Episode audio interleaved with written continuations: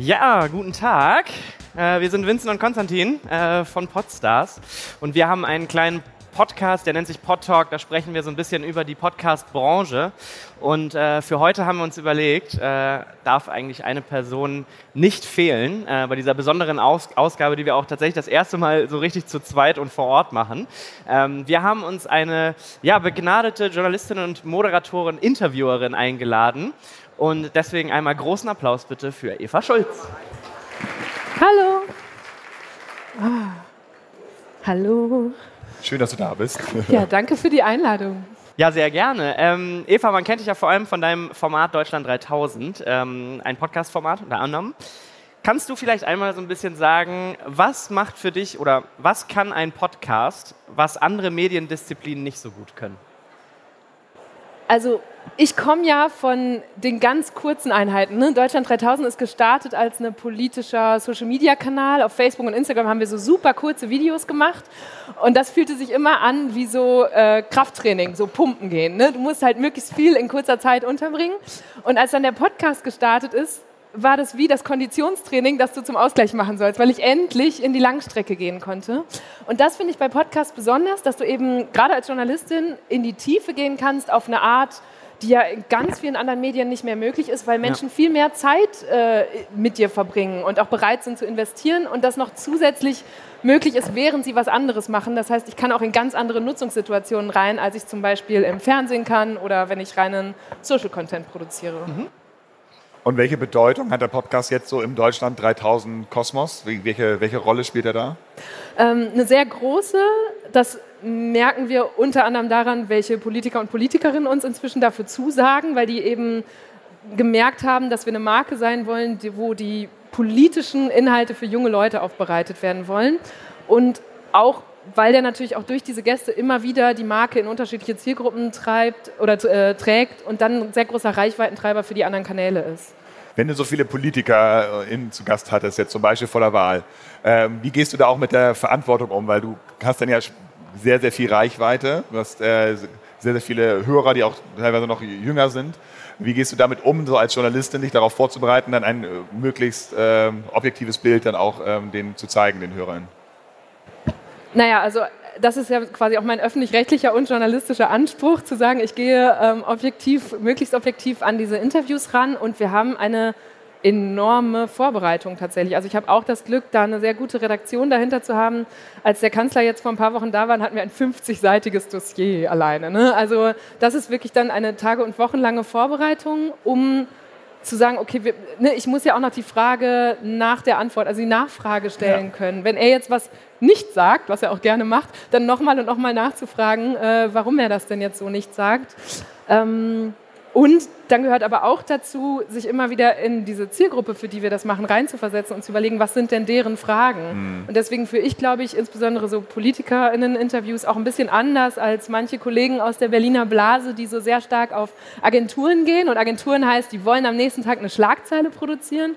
Und mein Ziel ist ja eher, dass äh, diese politisch Verantwortlichen in einer Zielgruppe, die sie sonst kaum wahrnimmt, nochmal erklären, was sie da machen und warum sie Politik so machen, wie sie sie machen. Wie bringst du das ähm, inhaltlich zusammen? Also jetzt zum Beispiel die politischen Interviews mit Olaf Scholz, aber äh, gleichzeitig hast du ja dann irgendwie auch Leute wie Hazel Brugger oder Tommy Schmidt da am mhm. Start. Ähm, wie ergibt das sozusagen ein gesamtes Bild in dem Podcast?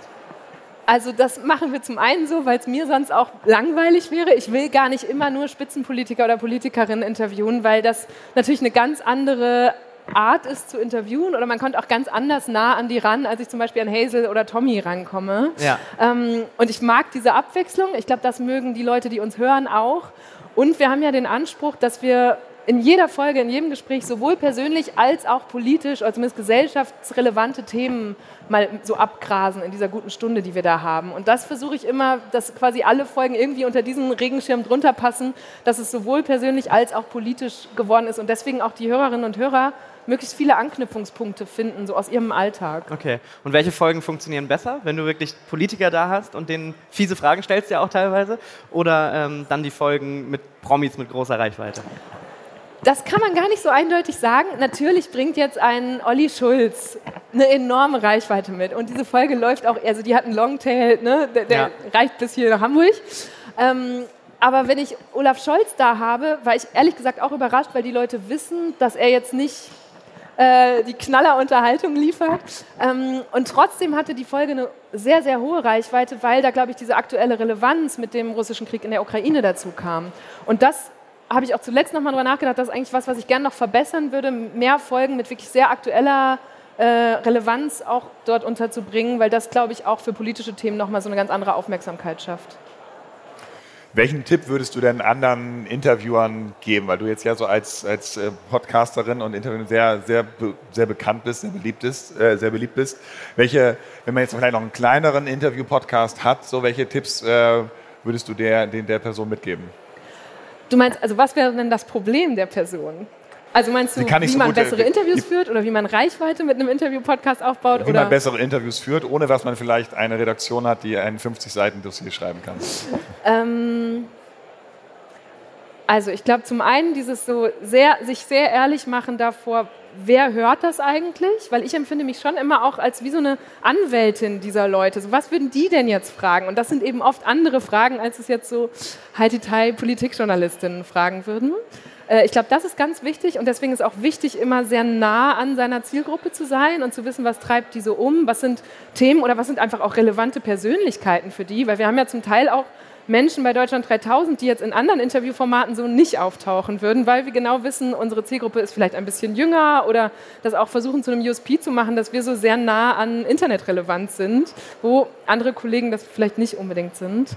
Ähm, und ansonsten Oh, ich kann es gar nicht so richtig sagen. Ich glaube, dass dieses Ritualisierte von Podcasts, das ist auch was, was mich sehr beschäftigt. Also so zum Ritual von Menschen zu werden, ähm, ist als Interview-Podcast vielleicht noch mal schwieriger, weil natürlich das auch oft so ist, dass Leute einfach wegen der Namen klicken. Ne? Also ja. wenn dann eben ein prominenter Name, wie du eben schon meintest, da ist, dann ist der Anreiz, sich das mal anzuhören, noch viel größer. Und das ist eigentlich so ein Anspruch von mir, dass ich auch also dass ich das Vertrauen der Leute gewinne, dass sie sagen, okay, dieser Name, der da im Titel steht, der sagt mir jetzt nichts, aber wenn die Eva den da hat, dann wird es schon irgendwie spannend für mich sein und ich höre da mal trotzdem rein. Und das ist was, daran arbeitet man natürlich immer und hoffentlich wächst das so nach. Gab es da eine Folge, die dich besonders überrascht hat, weil es ein, ein Gast, eine Gästin war, die eigentlich nicht so bekannt war? Äh, und durch deinen Podcast bekannter geworden ist und auf sehr viel Aufmerksamkeit äh, gestoßen ist, die Folge? Also eine Folge, das ist noch gar nicht so lange her, war mit einem Hamburger Gast, nämlich mit Dominik Bloh. Und Dominik ah. äh, war zehn Jahre, als, ist als 16-Jähriger auf der Straße gelandet, war zehn Jahre lang obdachlos ja. und hat davon sehr eindrücklich erzählt. Und das war dann so ein ganz schönes Beispiel, ich kriege jetzt noch Gänsehaut, ja. ähm, weil das auch im Nachhinein so schön war, dass Leute das dann wirklich so verteilt haben. Mhm. Also da, ne, wenn du einen nicht prominenten Gast hast, ist es umso wichtiger, dass alle, die das hören und gut fanden, halt mit ihren Freunden, Kollegen oder in ihren Stories teilen und das so per Mund-zu-Mund-Propaganda dann seinen Weg findet. Und das hat bei dieser Folge richtig gut funktioniert. Ja, das ist auch eine tolle Story. Er hat auch ein gutes Buch geschrieben. Ne? Äh, kann man auch sicherlich, wenn man deine Folge gehört hat, auch das Buch empfehlen. Ne? Und so während der Interviews, ne, ich muss noch einmal auf Olaf Scholz ja. zurückkommen, wann merkst du, dass du so ein bisschen tiefer reingehen kannst und auch vielleicht mal eine unangenehme, Frage kann, unangenehme Frage stellen kannst? Ich glaube, Olaf Scholz hast du ja gefragt, ähm, ob er das kleinere Übel ist. Oder? Ja, das stimmt. ähm, die Frage hatte ich auch wirklich mitgebracht, weil ich dachte, es wäre so eine gute Überschrift. Wenn ich mich traue, die zu stellen, dann, ähm, dann kann ich das reinschreiben. Haben wir dann auch gemacht. Ähm, ich glaube, das ist auch was, was mich total beschäftigt, ist, wie sehr darf man seinem Gast gefallen wollen oder muss ich mich nicht davon frei machen? Und das ist natürlich total schwer, weil wenn ich da jetzt mit Tommy Schmidt sitze, dann denke ich, natürlich fände ich es gut, wenn der mich nett findet, aber ich habe eben auch ein paar kritische Fragen oder so ein paar Fragen, wo ich ihn halt auf einer anderen persönlichen Ebene abholen will. Und das ist ja dann auch wieder im Sinne meiner Zuhörer und Zuhörerinnen. Und die sind am Ende mehr und für mich wichtiger und ähm, dann glaube ich, natürlich versucht man am Anfang irgendwie so eine gemeinsame Ebene zu finden, dass die Person sich öffnet und dann gibt es meistens so im zweiten oder dritten Drittel die Möglichkeit, da mal kritischer reinzugehen. Und ich ja. glaube, ich kann das ganz gut, das zumindest ein bisschen charmanter zu machen, dass man es mir auch verzeiht. Oder das oft sind es ja auch, würde ich jetzt behaupten, berechtigte Fragen und ähm, deswegen äh, sind die dann eigentlich auch offen für die Auseinandersetzung damit. Aber bedeutet trotzdem auch manchmal über einen eigenen Schatten springen in dem Moment? Ja, absolut. absolut. Und natürlich gibt es auch oft genug Situationen, in denen ich es mich nicht traue. Ja. Ne? Und in denen ich nachher quasi so mehr Culpa zu meiner Kollegin Belly Schreier, die die Producerin ist, laufe und sage, ich hab's. ich bin anders abgebogen, ich habe es mich nicht getraut. Und das ist schon, also da, ich habe wie so einen kleinen Friedhof von Fragen, die ich gerne gestellt hätte. Oh, da würde ich gerne mal rauf gucken. Ja. Gibt es da eine Anekdote, die du teilen kannst, wo du sagst, die Frage die ärgere ich mich heute noch drüber, dass ich die nicht gestellt habe? Boah, da müsste ich jetzt länger drüber nachdenken oder nochmal so durchscrollen, wo wer diesen Schmerz nochmal triggert. Bei, bei welchem Gast warst du denn am nervösesten? Ähm, also natürlich waren die Kanzlerkandidierenden, die drei kurz vor der Wahl, das war was sehr Besonderes, weil ich auch gemerkt habe, dass da innerhalb der ARD so ein bisschen mehr Aufregung drumherum war. Ich war aber auch aufgeregt, das habe ich neulich geteilt und alle Leute sind so, hä, warum? Äh, eine meiner ersten Gäste war Felix Lobrecht und es war auch der erste Comedian, den ich überhaupt jemals interviewt habe. Und ich dachte, okay, so ein Comedian, noch dazu einer, der so auftritt wie er, kann der sich darauf einlassen? So eine gute Stunde mit mir, wo ich nochmal mit ganz anderen, für ihn vielleicht auch ungewohnten Themen komme. Deswegen war ich, glaube ich, auch davor relativ nervös und das ist dann aber zum Glück recht schnell vergangen und ich habe mich auch getraut, ein paar kritische Fragen zu stellen. Sehr gut. Wie viele Interviews hast du jetzt schon geführt bei Deutschland 3000? Ich glaube, wir marschieren jetzt stramm auf die 100 zu. Auf die 100. Ja. Und was würdest du sagen, hast du jetzt in den 100 Folgen auch über dich am meisten gelernt? Ah, ähm, ich glaube, ich, ich, glaub, ich bin besser noch im Zuhören geworden, was ja so eine ganz wichtige Eigenschaft als Interviewerin ist. Ähm, ich habe das Gefühl, ich bin nicht mehr so gut im Fragestellen. Mir ist neulich mal aufgefallen, dass meine Fragen immer länger werden und bei Felix okay. zum Beispiel waren sie noch super kurz. Ja. Daran müsste ich mal wieder arbeiten. Aber generell finde ich, dass das so ein schönes Privileg als, als Interviewerin ist, dass du dich ja quasi mit der Weisheit der anderen so aufladen kannst. Mhm. Ne? Ganz viele Gäste haben schon Schicksalsschläge erlebt oder, oder selber Sachen geschaffen und sind dadurch total inspirierend oder du kannst dich bei ihnen irgendwie so mit, mit, deren, mit deren Lebenserfahrung aufladen. Und deswegen ist, glaube ich, davon ganz viel drin, die dann in ganz unerwarteten Alltagssituationen auch manchmal wieder rauskommt. Wen würdest du unbedingt gerne noch mal vom Mikrofon haben im Deutschland 3000? Also mein aktuelles Projekt ist äh, Harry Styles ist in ein paar Wochen in Deutschland. Sehr gut. Und ich finde, der wäre mal ein super Gast für Deutschland 3000. Also ja. Äh, ja, das wäre tatsächlich gerade jemand, äh, wo man noch mal ein paar E-Mails und Anrufe machen müsste. Sehr gut. Ich weiß nicht, wie realistisch es ist. Gibt es einen Interviewer, ob nun US oder, oder äh, Deutsch, ähm, der für dich äh, oder die für dich ein Vorbild ist. Jetzt Markus Lanz war ja zum Beispiel heute hier, der ist ja mhm. eine, eine, relativ bekannte Fernsehshow oder Kara Swisher ist hier. Mhm. Ähm, gibt es da welche, du, wo du sagst, da höre ich jede Folge, weil äh, sie oder er mich so inspiriert, wie man Interviews führt oder ich finde es so interessant? Ähm, nee, das habe ich tatsächlich nicht mehr. Ich habe früher Interview-Podcasts gesuchtet. Ne? Also mhm. ich habe wirklich jede Folge von Matze, von Bettina Rust und all sowas gehört. Auch noch bevor es Podcasts gab, habe ich schon diese Radiosendungen gehört und mir immer ge davon geträumt, dass ich irgendwann mal sowas machen darf. Und wenn man es dann selber macht, ist, hörst du es ja auf einmal immer auch mit einem Arbeitsohr. Ne? Also ich habe jetzt Gästeneid, das kannte ich natürlich vorher mhm. nicht, dass ich denke, oh Mist, diese eine Person ist jetzt bei Matze und nicht bei mir. Ja. Ähm, und man hat natürlich auch diese, okay, ne, oft höre ich natürlich auch Interview-Podcasts zur Vorbereitung auf meine Gäste und denke dann, oh, ich möchte nicht die gleichen Fragen stellen. Deswegen, ich höre die noch, aber es ist jetzt nicht mehr so, dass ich jede Folge von einem Podcast höre, sondern eher immer so phasenweise.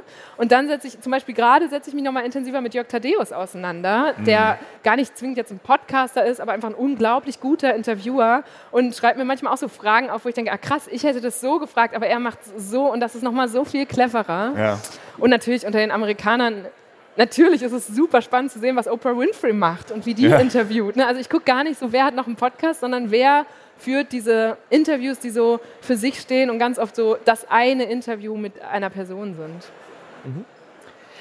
Mich würde auf jeden Fall nochmal interessieren, Eva, wie du so, wir haben ja gerade ähm, hinter der Bühne auch schon ein bisschen drüber gesprochen, wie du so die Podcast-Branche oder die Podcast-Landschaft vielleicht in Deutschland so allgemein siehst. Was ist so seit dem Start vielleicht auch von Deutschland 3000, was hat sich da verändert?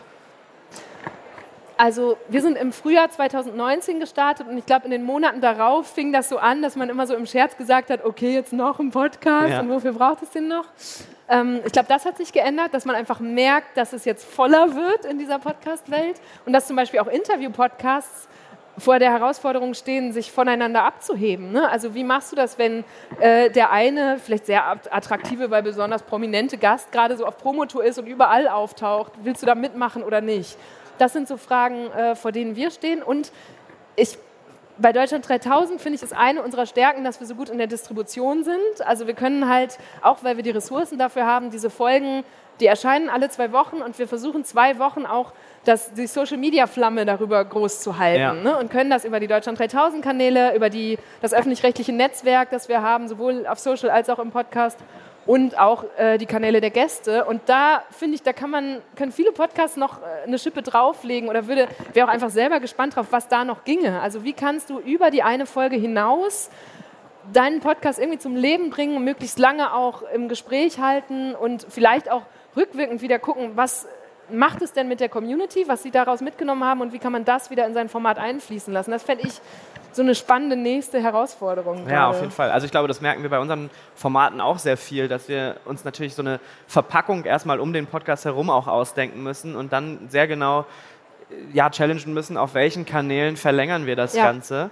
Ja. Ähm, und da reicht es eben halt nicht mehr, irgendwie nur den Podcast auf den Podcast-Plattformen hochzuladen ähm, und dann so zumal zu schauen, was passiert, sondern Ja. da dann echtes Marketing sozusagen mit diesen Formaten, mit jedem einzelnen Ja. Format irgendwie zu Ja. machen. Also das versucht ihr wahrscheinlich bei Deutschland 3000 auch schon sehr stark. ne? Ja, und auch, was man ja auch noch merkt, weil du gefragt hast, was hat sich jetzt getan, ist, dass Menschen Podcasts, also gerade die potenziellen Gäste, auch viel stärker wahrnehmen als eine für sie attraktive Plattform für sich. Ne? Ja. Dass sie gerne dort zu Gast sind, weil ihnen dort über einen längeren Zeitraum zugehört wird. Ich merke das gerade bei Musikern und Musikerinnen, die sind eben oft diese 10-Minuten-Interviews gewohnt. Und wenn ich dann eine Stunde lang frage, Ja. kommen erstens Fragen, auf die sie gar nicht vorbereitet sind. Und das ist schön, weil dann hört man die auf einmal nachdenken. Und aber auch, also ganz oft habe ich Leute, die fangen dann irgendwann so an zu wippen. Weil die einfach diese eine Aufmerksamkeit von einer Stunde bei einer Interviewerin oder in einem Gespräch zu halten, aus ihrer Promophase gar nicht mehr gewöhnt sind. Und das finde ich schön, dass da wieder so eine Nische eigentlich aufgeht. Ja, stimmt. Ja. Nochmal zurück auf die Distributionskanäle. Ihr macht ja bei Deutschland 3000 auch das so, dass ihr manchmal manche Folgen bei YouTube veröffentlicht. Was, was ist so der, der Be- der Beweggrund äh, dafür und wie, wie funktioniert das für euch? Wir haben das mal ausprobiert, weil es noch so einen, ich sag mal, brachliegenden Deutschland 3000 YouTube-Kanal gab, der so ein paar tausend Abonnentinnen hat aus der Startphase 2017 und haben dann ohne Bild einfach die Folgen mit irgendeinem Thumbnail oder so hochgeladen. Das hat aber nicht so richtig funktioniert, beziehungsweise wir hätten noch mehr Ressourcen gebraucht, um das da so richtig anzuschieben. Was wir jetzt beim Kanzler gemacht haben, ist, das wirklich mitzufilmen, also auch wirklich mit einem hohen Production Value und viel mehr Geld zu sagen, okay, das ist auch für die ARD-Mediathek attraktiv und für den Funk-YouTube-Kanal, der natürlich auch schon eine viel größere Reichweite hat. Und das hat sehr gut funktioniert. Also das Verrückte ist, dass es auf diesen beiden Videoausspielkanälen sehr gute, insbesondere in der ARD-Mediathek, sehr gute Zahlen eingefahren hat, ohne uns im Podcast was wegzunehmen. Also es war für uns eine schöne Chance, glaube ich, dass uns neue Zielgruppen entdeckt haben, die jetzt vielleicht auch zu Abonnenten und Abonnentinnen geworden sind. Und das würde ich auch gerne weiter ausbauen äh, und noch öfter im Podcast mitfilmen, auch weil das dann natürlich auch wieder cool ist für die Distribution, weil wenn ich hochwertig gefilmte Interview-Snippets habe, dann kann ich die super auf Insta als Reels ausspielen oder auf TikTok und und und und Leuten so Teile dieses Gesprächs näher bringen oder sie sogar reinziehen in das Format. Okay, also wollt ihr mittelfristig mehr Bewegtbild-Content machen? Ja, Siehst du denn Deutschland 3000 dann eher bei YouTube oder wäre das auch ein Traum für dich, dass du irgendwann mal in der ARD um 23.15 Uhr oder 22.15 Uhr eine Talkshow hast? ich glaube, für YouTube müssten wir zum einen mal eine komplette Strategie aufsetzen, weil du ja dann auch Community Management nochmal, also das finde ich auch spannend bei Deutschland 3000 in den fünf Jahren jetzt zu lernen, dass du je nach Plattform wirklich sehr unterschiedlich Communities aufbaust, mit denen du auch unterschiedlich kommunizieren musst und die du unterschiedlich bespielen musst. Ich bin jetzt bei YouTube noch nicht so eine Expertin, aber ich gehe davon aus, dass wir da dann zusätzliche Inhalte noch generieren müssten und, und, und. Also das wäre erstmal wie so ein neuer Vollzeitjob, äh, während die Mediathek quasi relativ offene Türen hat und dort wissen die Leute, die das auch kuratieren und die Inhalte dort präsentieren, schon sehr genau, wie wir mit unseren Inhalten dort viele Leute finden. Deswegen finde ich das attraktiv und es wirkt sich natürlich auch aufs Booking aus. Ne? Also wenn Ja. ich jetzt sagen würde, wir machen jetzt eine YouTube-Strategie, dann würde ich wahrscheinlich mal bei Kai Pflaume durchscrollen, wenn der schon so alles da hatte, während ich, wenn ich in die Mediathek will oder, das ist ja bei Deutschland 3000 auch noch so ein Sonderfall, wir laufen ja auch linear in den Radios. Ne? Also Deutschland 3000 wird bei Enjoy, Fritz, UFM, Dein Ding, Unser Ding und so weiter, da haben wir überall lineare Sendeplätze, die wir schon auch bei der Gästebuchung mitdenken. Und wenn du dann auf einmal auf zu vielen Plattformen, also wenn du zu vielen Plattformen gerecht werden Ja. willst, auch inhaltlich, dann würde es, glaube ich, schwierig. Okay, und wann ist jetzt Deutschland 3000 im ZDF oder in, im A- in der ARD zu sehen? Und, und, Das oder du löst, die oder du löst und Anne Will und Sandra fragen. Maischberger ab? Ähm, ja, können wir mal weitergeben, die Frage. Okay, wir suchen mal Verantwortliche. ja, danke. Sehr gut. Ja. Ähm, ja, Eva, vielleicht äh, so langsam schon zum Abschluss würde mich auf jeden Fall nochmal, also wir brauchen natürlich definitiv, bevor wir hier äh, zum Ende kommen, nochmal so deine Top 3 Podcasts, die dich auch inspirieren. Ähm, es müssen auch keine Interviewformate sein. Was hörst du so regelmäßig? Was sind so deine, deine ah. Tipps jetzt hier für alle, vielleicht auch im Publikum? Oh, lass mir überlegen. Ähm, einer, der mich immer wieder begeistert hat, weil es jemand ist, der so schön mit einer überraschenden Perspektive kommt, ist ähm, Revisionist History von mhm. Malcolm Gladwell. Also jemand, der ein historisches Ereignis nochmal neu aufdröselt und erzählt in einem wirklich amerikanisch hervorragenden Storytelling. Ähm, dann gibt es einen englischsprachigen Interview-Podcast, der heißt How to Fail. How to Fail with Elizabeth Day. Das ist eine, ich glaube, irischstämmige die, äh, Journalistin, die in UK lebt. Und die lässt ihre oft prominenten Gäste immer drei Momente mitbringen, in denen sie gescheitert sind. Und das ist ein richtig gutes Setup, weil es sie eben sofort sehr so in so eine Nähe und Emotionalität bringt. Und wer da einsteigen will, dem kann ich die Folge mit Stanley Tucci empfehlen. Das äh, hat mich weggeblasen. Das ist wirklich, also diese ist ein Schauspieler und den habe ich da so gehört, wie ich ihn wirklich auch noch nie gehört hatte. Das ähm, finde ich einen sehr guten Interview-Podcast. Und ansonsten, was habe ich denn zuletzt noch gehört? Was Deutsches musst du eigentlich noch empfehlen. Ja, ja, was Deutsches muss noch rein. Warte mal. Äh, der Bayerische Rundfunk hat World Wide Web, also auch noch so ein Storytelling-Podcast. Da habe hab ich gerade durchgesuchtet, die erste Staffel über Kim.com. Ja. Mhm. Ähm, und das fand ich richtig gut erzählt, gut recherchiert und auch so schön aufbereitet. Da gab es so viel so Original- Soundbites und so weiter. Gerade ist, glaube ich, oder schon länger ist jetzt eine zweite Staffel draußen über eine Porno-Plattform. Ich bin gerade nicht mehr sicher, welche. Aber das wäre so die öffentlich-rechtliche Empfehlung noch. Okay, cool. Ja, das sind noch drei, drei sehr gute Tipps. Was würdest du dir denn generell so für die deutsche Podcast-Landschaft noch, noch wünschen oder welche, welche Trends siehst du gerade, wo, wo du glaubst, dass, äh, dass die noch sehr, sehr stark sich entwickeln werden in den nächsten Monaten, Jahren? Mm, also, ich bin gespannt darauf, was mit Visual passiert. Also das, was wir eben hatten, ähm, ob das eine relevante zusätzliche Größe oder Ebene wird oder nicht. Weil seit Spotify das gestartet hat, da gibt es ja so ein paar Podcasts, die das jetzt machen. Aber es scheint, in meiner Wahrnehmung ist es noch nicht so verfangen. Ähm, Finde ich aber spannend. Dann das, was wir auch schon hatten, diese Community-Rückbindung, mhm. weil das nehme ich auch als Host wahr, dass über diesen Podcast Menschen noch viel stärker auch an mich gebunden sind, als sie es vorher über unsere Videos waren, obwohl man mich da ja sogar sieht. Ja, Aber scheinbar ist das eine ganz andere Ebene ähm, und natürlich auch viel mehr Zeit, die sie da mit mir verbringen. Und das finde ich spannend und frage mich, was brauchen die noch, was könnte man denen noch geben? Und dann natürlich das größte Bedürfnis, das ich hätte, wären mehr weibliche Podcasterinnen oder mehr Hosts, also die gibt es ja, aber die auch weiter zu pushen. Und ich glaube, das ist auch eine Sache der männlichen Hosts vom Podcast, dass die eben deutlicher und viel strategischer in Cross-Promos reingehen und sagen, wir wollen diese Frauen jetzt mal mit nach vorne bringen. Ähm, weil mir begegnen tatsächlich auch immer noch insbesondere männliche Hörer, die sagen, oh ja, ich komme mit so Frau Frauenstimmen nicht so gut klar und so, wo ich denke, okay, also das, das kann kein Grund sein. Da sind so viele relevante, super Inhalte und wichtige Perspektiven und ich würde mir wünschen, dass denen mehr Gehör verschafft wird, buchstäblich. Bei welcher Frau würdest du denn sagen, die sollte unbedingt noch einen Podcast haben und hat noch keinen? Oh. Welche Frau hat noch keinen Podcast?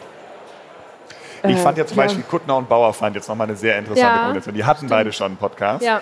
Ähm, aber ich habe irgendwie nicht dran gedacht, dass die eigentlich sehr, sehr gut zusammen funktionieren würden mhm. und äh, auch offensichtlich tun. Mhm. Ähm, und das fand ich dann nochmal eine sehr, sehr charmante Idee im Endeffekt. Ja, ja und ich glaube, also mir fällt jetzt gerade nicht der eine Name ein, weil man dann schon wieder so anfängt, so überhaupt prominente Frauen vermeintlich ja. durchzuscrollen. Ja. Aber ich glaube, dass diese Podcast-Szene ja auch eine große Chance ist für Frauen, die vielleicht eine große Expertise haben oder ähm, nicht vor eine Kamera wollen, aber viel zu erzählen haben, trotzdem da dann bekannt zu werden überhaupt. Das heißt, ja. ich würde mir eigentlich erhoffen, dass diese Frauen sich zum einen trauen, in diese Formate reinzugehen, aber eben auch gepusht werden, weil wenn ich jetzt so ganz außerhalb dieser Hallen hier gerade wäre und denken würde, ja okay, im Podcast fange ich damit mal an, das ist sehr leicht, aber gerade in diesem, wo es immer voller wird, braucht man auch Leute, die einen unterstützen, sei es andere PodcasterInnen oder Vermarkter und und und. Ja. Ja, ich glaube, im Endeffekt sind da die, die Plattformen auch in Verantwortung, solche Formate mhm. auch ähm, aufzubauen, aufzubauen ja. äh, zu pushen, aber auch im Endeffekt einfach die Hörer, ja. damit ja. da vielleicht bewusst nicht gegendert, die männlichen Hörer, äh, auch solchen Formaten eine Chance zu geben ne, und das auch einfach zu hören. Also ich bin zum Beispiel so ein großer Fan von Fast and Curious, also das mhm. ist ein so tolles Format, ähm, aber bin dann, wenn ich dann in die, in die Demographics reinschaue, sind leider doch auch nur 20 oder 30 Prozent Männer, die das Format Ja, hören. ja. Und das ist ein Business-Format, äh, also es einfach, also glaube ich, eigentlich keine Rolle spielen sollte. So, Ja, ne? und ich glaube, ich meine mein das auch gar nicht so zeigefingerig, ne? weil Ja. natürlich das passiert einem schnell, wenn man als Mann oder Frau sagt, oh, ich höre mir große oder relevante Podcasts an, dann hast du da auf einmal deine fünf bis zehn Abos und merkst Ja. dann, huch, es sind ja fast nur männliche Hosts. Und ich glaube, das ist einfach ein, vielleicht einfach mal der Impuls zu gucken, durch die eigene App oder durch die Abos zu scrollen und zu gucken, Ja. wer ist denn da so auf den Covern und wo finde ich einfach mal weibliche Stimmen, die ich mir für eine gewisse Zeit mal dazwischen mische. Ja. Und vielleicht bleibe ich bei jemandem hängen und finde doch noch relevante Inhalte mit weiblichen Stimmen. Vielleicht noch eine Frage zum Schluss, weil wir haben noch ein bisschen mehr Zeit bekommen. Äh, weil es hat mich gerade, das Wort Abos hat mich gerade getriggert. Ähm, was glaubst du denn, wie Paid, Subscription, Paid Subscriptions, meine Stimme leidet schon ein bisschen, äh, wie, welche Rolle die spielen werden in äh, der Podcast-Landschaft? Weil jetzt, es gibt, gibt, gibt Podimo als, als Plattform, wo, wo es ein Paid-Modell hinter gibt. Apple und Spotify haben das aktiviert. Also es gibt da ja verschiedenste äh, Entwicklungen. Wie, wie siehst du das?